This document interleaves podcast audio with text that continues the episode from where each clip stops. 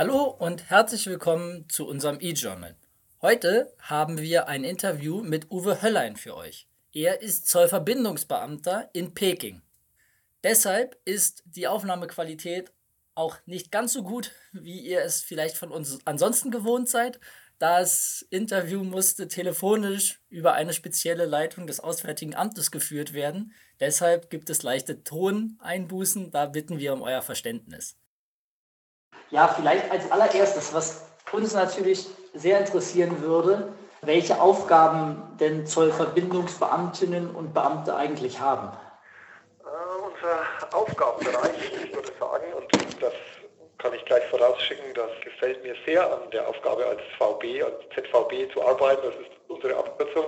Zollverbindungsbeamtenwesen rührt mit dem Beginn aus dem Jahr 2000, da fiel das an, dass die Zollverwaltung ähnlich wie andere Verwaltungen gedacht hat, es wäre vielleicht nicht schlecht, äh, Verbindungsbeamte direkt vor Ort in verschiedenen wichtigen, für uns zolltechnisch, äh, zollrechtlich wichtigen Ländern zu haben. Mittlerweile sind es 19 Länder, in denen Zollverbindungsbeamte sitzen. Das zeigt, denke ich, dass das Konzept ähm, gut, gut läuft und sich irgendwo auch rentiert und rechnet und Sinn macht. Ja, und was machen wir eigentlich in, in unseren Gastländern? Wir sind in den Gastländern an den jeweiligen deutschen Botschaften angegliedert. Wir werden auch von der Zollverwaltung entsandt an die Botschaften. Das ist, denke ich, auch ganz wichtig. Mit diesem Status im Gastland arbeiten wir dann und sind auch Teil der Botschaft und vertreten diese zu einem gewissen Teil natürlich auch. Und so ganz konkret die Aufgaben Zollverwaltung ist, wäre ein eigenes Interview wert, weil der Zoll, die Aufgaben sind letztendlich ganz breit gefächert. Und wir als Zollverbindungsbeamte vertreten natürlich die Zollverwaltung mit ihrer Generalzolldirektion und den verschiedenen Standorten, letztendlich damit auch alle nachgeordneten Behörden, die Hauptzollämter, die Zollfahndungsämter etc., aber auch die Zollabteilung im Bundesministerium der Finanzen und das Zollkriminalamt als Teil, organisatorischer Teil der Generalzolldirektion ist unsere sogenannte entsendende Behörde. Also das Zollkriminalamt oder ZKA, die entsenden uns an die Botschaften und dann arbeiten wir hier. Und wir vertreten natürlich zum einen die Interessen der Zollverwaltung. Zoll ist natürlich Handel, Export, Import und gleichzeitig aber auch alle Steuern, die damit zusammenhängen, alle Verbrauchsteuern das ist natürlich ein ganz wesentlicher Schwerpunkt der Arbeit. Also dann ist in diesem Handel, wenn wir um Warenbewegungen reden, gibt es ja ganz viele Verbote und Beschränkungen. Ob das jetzt aus dem Rauschgiftbereich ist oder Waffenhandel oder Washingtoner Artensübereinkommen. Wir hatten hier erst äh, zum Beispiel einen Fall mit, mit Schmuggel von Glasaalen oder äh, ganz banale Steuer- oder Zollhinterziehung. Das sind so die Felder, in denen wir arbeiten und das sind viele. Zum Beispiel auch IPR, das ist unsere Abkürzung, äh, Property Rights, also alles, was so im Volksmund unter Fake, Fake waren, aber auch Rechte, Rechteinhaber ist mit dem Handel mit China als der großen Handelsnation natürlich ein Riesenthema. Das beackern wir, das sind also ganz viele Felder. Und aus diesen Feldern ähm, ist diese normale Zollzusammenarbeit, aber auch wenn Verfahren daraus entstehen. Also wir vertreten dann insbesondere das Zollkriminalamt mit dem Zollfahndungsdienst auch mit wirklich, wenn die operative Fälle haben, dann versuchen wir die hier im Rahmen der sogenannten Amts- und Rechtshilfe mit unseren chinesischen Partnern äh, abzuarbeiten, Informationen auszutauschen, das anzuschieben, auch mit den Staatsanwaltschaften zusammenarbeiten. Und natürlich eine besondere Herausforderung ist immer die Bekämpfung organisierter und schwerer Kriminalität, natürlich mit dem Schwerpunkt Zollkriminalität. Aber wie ich schon sagte, ähm, da reden wir hier auch über Waffenschmuggel oder Rauschgiftschmuggel oder eben solche Sachen wie äh, Washingtoner Hartenschutz. Und das macht es auch sehr spannend. Und dann ist China fünf Jahre hintereinander jetzt der wichtigste Handelspartner Deutschlands gewesen mit dem entsprechenden Handelsvolumen. Und dann gilt es auch zu beobachten, was passiert denn mit den Rechtssystemen in China? Wie sind die Rechtsänderungen? Wie, wie ist die Infrastruktur für den Handel? Also diese Schlagwort alte Seidenstraße, One Belt, One Road, das passiert hier ja. Hier werden für uns Europäer fast über Nacht irgendwelche Hubs für E-Commerce-Handel oder Häfen aus dem Boden gestampft, die dann plötzlich in diesem weltweiten Handelsnetz, in dieser beiden Wirtschaftsvernetzung eine Rolle spielen. Und da muss man sich auch darauf einstellen. Also wir sind eine Handelsnation und der Zoll, wir sind nicht nur dazu da, um Zuwiderhandlungen zu verfolgen, wir sind auch Partner. Wir sind echt ein Partner der Wirtschaft und je besser das funktioniert und je besser und schneller die Handelswege sind, desto besser funktioniert alles. Also das ist auch einer der wesentlichen Punkte, dass man sagt, man hat hier vor Ort Vertreter und die handeln das. Um es nochmal zusammenzufassen, es hat einen operativen Charakter, in dem hier im Rahmen der Rechts- und Amtshilfe auch wirklich Fälle bearbeitet werden oder äh, Erkenntnismitteilungen ausgetauscht werden in Schmuggelsachen oder anderen. Ein Schlagwort ist mit der Covid-Pandemie waren ganz viele äh, medizinische, technische Geräte und Ausstattungen und auch in den letzten Monaten, das, das war ein Riesenthema für alle weltweit und das mitzuhelfen, das zu organisieren, dass das funktioniert, das war auch hier eine Aufgabe, die den Standort wirklich ganz stark beansprucht hat. Und wie wird man eigentlich Zollverbindungsbeamtin bzw. Zollverbindungsbeamter? Wir haben 19 Standorte weltweit und wir, wenn eine Stelle neu zu besetzen ist, Team lange im Vorfeld, weil ein langes Verfahren sich anschließt, wird diese Stelle ausgeschrieben. Diese Stelle wird im Rahmen der Bundesfinanzverwaltung, also Ministerium, Generalzolldirektion, aber auch in allen nachgeordneten Dienststellen poppt es auf, jawohl, hier eine Stelle als Zollverbindungsbeamter in China, in Moskau. Ich war vorher in Moskau und das war meine, meine erste Verwendung und dann muss man sich bewerben. Also es ist kein äh, Beruf oder kein, keine Abteilung in dem Sinn, einmal Zollverbindungsbeamter, immer Zollverbindungsbeamter. Das ist eine der Möglichkeiten in der Karriere, dass man sich dafür bewirbt. Die Voraussetzungen sind nicht ganz ohne. Man arbeitet im internationalen Bereich, also muss man natürlich Sprachkenntnisse nachweisen. Essentiell ist äh, Englisch, also Englisch in diesem, nach diesem europäischen Sprachreferenzrahmen dieses Niveau B2. Da muss man eine Prüfung machen oder vorlegen und man natürlich schon eine gewisse Vermittlungserfahrung haben, weil, wie ich Leute, viele Felder und Aufgaben zu beackern sind, die natürlich alle mit explizitem Recht hinterlegt sind. Also eine gewisse Erfahrung, vorzugsweise auch im operativen Bereich, die wird voraussetzt und das wird dann im Rahmen eines Auswahlverfahrens geprüft. Da gibt es also eine, eine ganze Anzahl von Bewerbern und dann ist in einem mehrstufigen und mehrtägigen Verfahren wird, dann, wird man ausgesucht und ausgewählt. Und wie lange bleibt man dann sozusagen immer auf einem Posten beziehungsweise in einem Land? Also ist das wie bei Diplomaten, die glaube ich alle zwei bis drei Jahre wechseln? Wir sind ja hier als Diplomaten dann eingesetzt, also mit dieser Zuordnung in, an die Botschaft sind wir dann als Entsand-Diplomaten äh, eingestuft und bei Diplomaten ist es so, sind es drei oder vier Jahre mittlerweile und bei uns Zollverbindungsbeamten, wir gehen immer von vier Jahren aus. Wir sind auch Jahre vielleicht auch deswegen, und das ist auch meine Erfahrung, wir haben sehr viele Kontakte nach außen. Äh, wir sind ja innerhalb der Botschaft keine Abteilung, die jetzt Visa-Bearbeitung macht. Unser Job ist wirklich der, die Kontaktpflege, die Netzwerkpflege. Und das muss man erstmal zum Laufen bringen und aufbauen. Und das ist sehr oft eine persönliche Sache. Das kann man auch nicht erben oder von seinem Vorgänger einfach so übernehmen. Das muss sich jeder immer so ein Stück weit selber arbeiten. Und meine Erfahrung ist, man braucht, ich bin jetzt ein Jahr hier in China und jetzt merke ich, das Netzwerk ist da, das Netzwerk kann arbeiten und die Vorteile aus dem Netzwerk, dass man eben weiß, an wen wende ich mich mit dem Problem oder mit der, mit der Anforderung oder mit diesem Ersuchen oder wie bekomme ich jetzt Informationen, was ist als nächstes geplant, welcher Hafen soll ausgebaut werden oder mit der äh, Covid-Situation. Hier ist die Zollverwaltung für die Einreisebekämpfung Covid zuständig. Also nicht nur die Waren werden vom chinesischen Zoll kontrolliert, sondern auch alle Reisenden.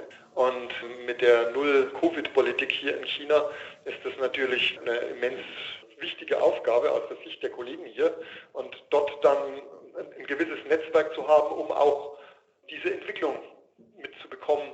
Ja, vier Jahre, das, um das kurz zu sagen. Und die braucht man auch, um das Möglichste dabei zu erreichen, ja. Und wie verträgt sich mit so einem Posten als Zollverbindungsbeamter mal mit Blick auf Vereinbarkeit Familie und Beruf? Also hat man dann en bloc Urlaub, dass man dann wieder nach Deutschland reisen kann? Oder, oder wie muss ich mir das vorstellen? Oder kommt die Familie dann nochmal regelmäßig, gut in Covid-Zeiten stelle ich mir das schwierig vor, dann auch sozusagen ins entsendete Land oder wie läuft das? Das ist eine ganz, ganz schwierige Frage und die kann wirklich jeder nur für sich individuell beantworten. Also bei mir, unabhängig jetzt mal von Covid, war die Situation so, dass ich in meiner Karriere, Laufbahn. Ich habe beim in der Zoll- und der Bundesfinanzverwaltung wirklich viele, äh, etliche Stellen ausprobiert und die mir immer gemacht haben. Und ich hatte immer irgendwann ab einem gewissen Punkt diese internationale Aufgabe im Blick. Das hat einfach gereizt und hatte mich auch mit Sprachen und so weiter darauf vorbereitet, wusste aber immer, die Familie muss mitspielen. Also das muss, das muss äh, diesen Schritt ins Ausland zu gehen. Wir ganz konkret, wir haben uns wirklich, meine Frau und ich, haben, wir warten mit so einer Bewerbung, bis die Kinder ein gewisses Alter haben und mehr oder weniger erwachsen waren.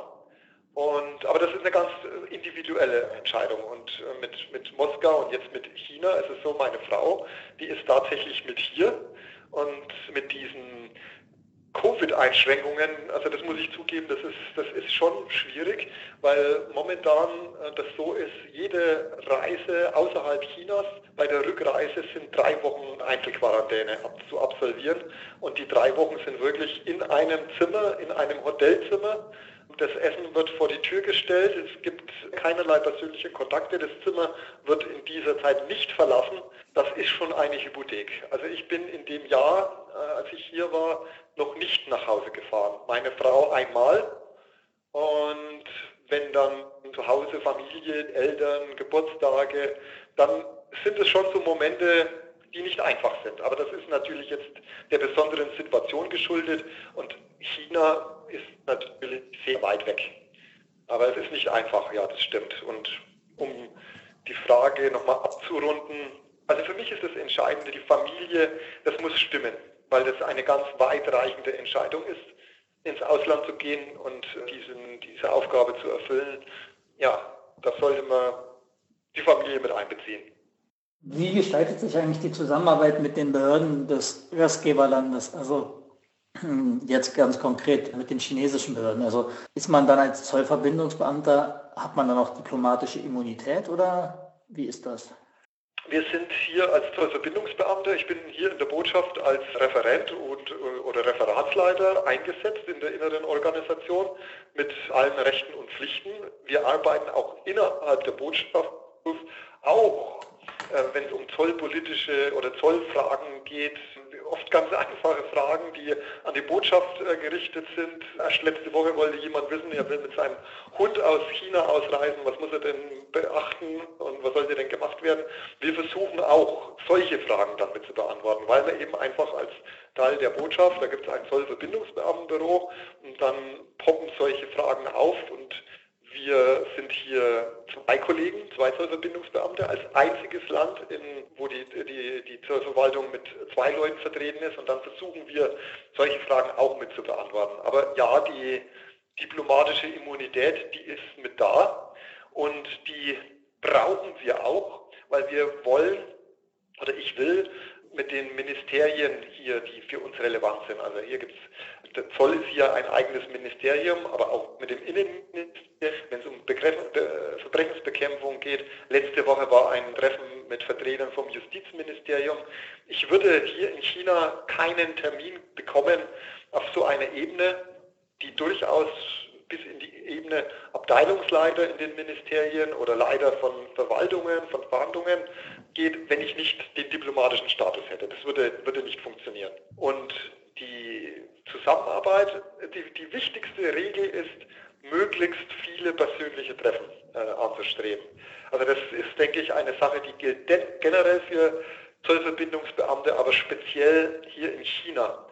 Da ist es kulturell ganz, ganz wichtig, dass man sich kennt. Wenn man es nicht kennt, dann ist die Zusammenarbeit von vornherein ganz, ganz eingeschränkt.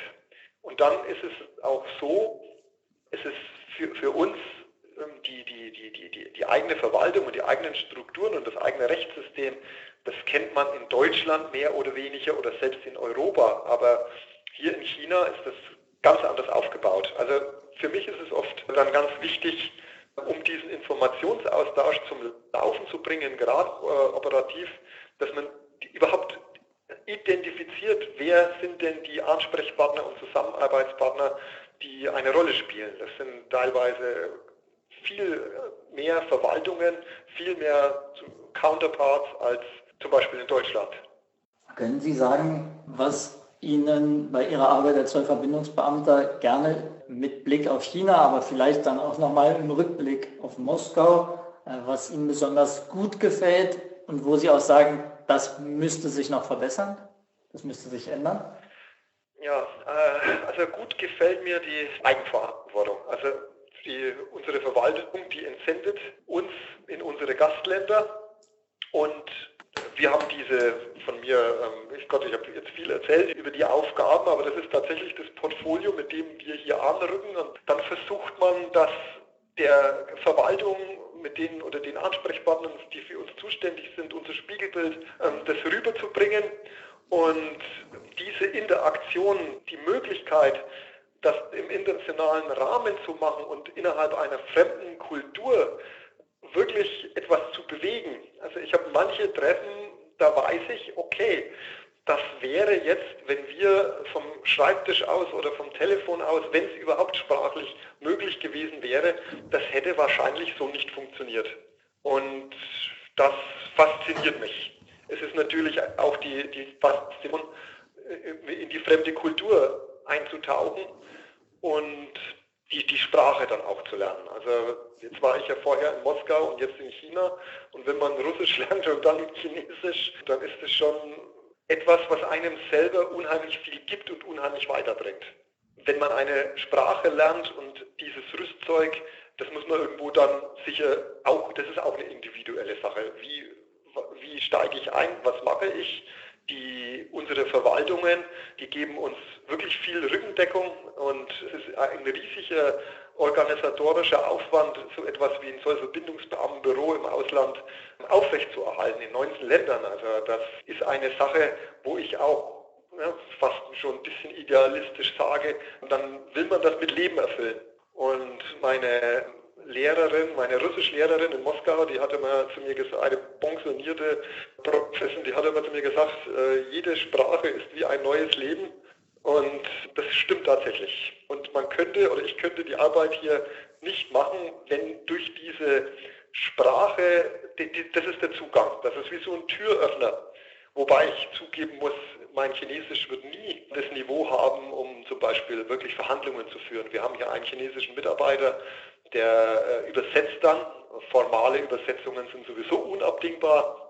Aber zumindest dieser Smalltalk und äh, den Alltag bewältigen, das wird auch anerkannt äh, von, von dem Gegenüber. Ah, der, der gibt sich Mühe und der will kulturell sich, sich anpassen. Und das Verbesserungspotenzial, jetzt gibt es ja auch viele Zollverbindungsbeamtenbüros in Europa oder näher, wo dieser kulturelle Unterschied vielleicht keine so große Rolle spielt. Ich könnte mir vorstellen, ich hatte ja, jede Stelle wird neu ausgeschrieben.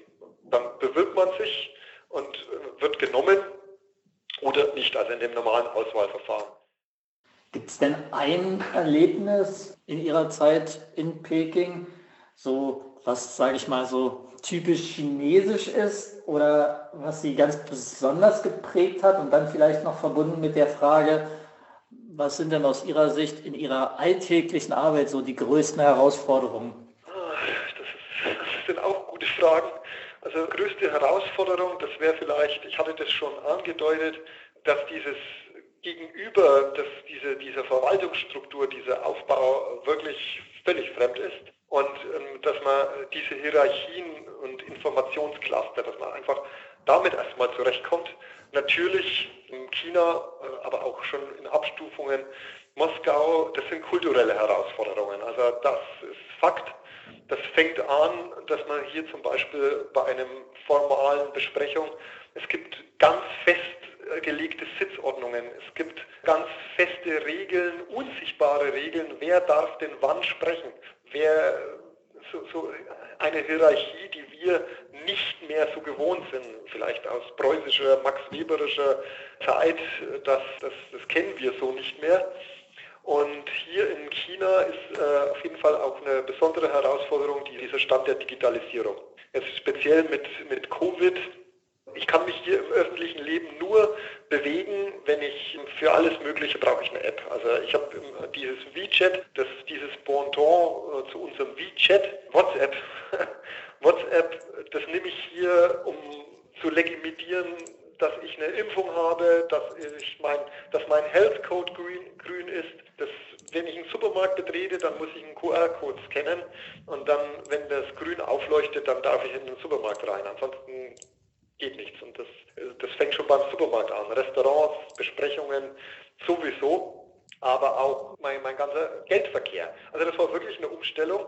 Es nimmt hier niemand Bargeld. Also hier in, selbst auf dem Markt Bargeld an den Mann oder die Frau zu bringen, das ist schwierig bis fast unmöglich, weil jeder mit WeChat oder mit Alipay bezahlt.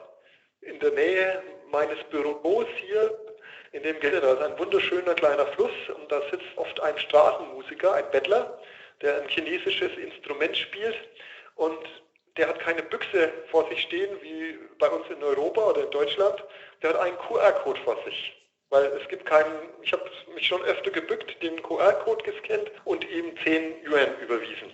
Und diese kulturellen Unterschiede, auch die Tischsitten, eine Einladung, da ist also die Stäbchen, das weiß ja jeder, man muss mit Stäbchen essen, aber das kann man üben. Aber zum Beispiel ähm, ist immer Fisch mit dabei bei einem, wenn der Kopf, wo der Kopf des Fisches hin zeigt, das ist der am meisten geehrte Gast. Das sind alles solche, solche Sachen, die lernt man mit der Zeit oder man lernt es nicht. Oder solche ganz banalen Sachen wie, ich bin in einem Restaurant und ich möchte jetzt noch zwei Glas Wein bestellen und dann äh, sage ich Fu Uyen, das ist der Ober, und halte wie diese, die zwei Finger, den Daumen und den Zeigefinger hoch. Das ist mir am Anfang zweimal passiert, dass ich den, das hochhalte und damit und, und sage Yange Bei ähm, Bichou. Und der sieht dieses Zeichen und was ich nicht wusste, ist, das heißt acht. Ich habe also jedes Mal acht Glas Wein bestellt oder acht Bier. Der hat es nicht gebracht. Der hat an sich schon gedacht, äh, der, der ist ja nur mit seiner Frau da oder mit seinem Kollegen. Aber das war so eine Sache, bis mir ein Chinese dann erklärt hat, ein chinesischer Kollege, du, wenn du diese Bewegung machst für acht, haben wir eine andere Handbewegung. Also solche Sachen, das prägt einen. Dann sagen wir ganz herzlichen Dank für das spannende Gespräch, Herr Hellein. War wirklich sehr informativ und interessant. Vielen Dank. Ich danke auch und alles Gute und Grüße nach Berlin. Vielen Dank, dass ihr wieder reingeschaltet habt. Weitere Inhalte unseres E-Journals findet ihr bei uns auf der Homepage. Vielen Dank und bis demnächst.